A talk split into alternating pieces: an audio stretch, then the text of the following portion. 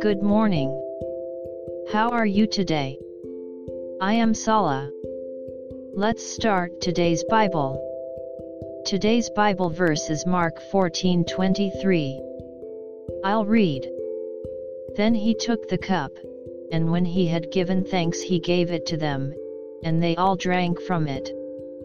Amen. This is the Last Supper. Jesus and his disciples ate, sang psalms, read the Bible, and prayed. He told them to recognize the bread and wine of the Passover as his body and his blood.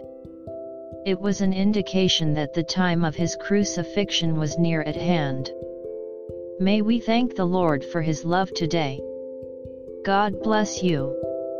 See you tomorrow.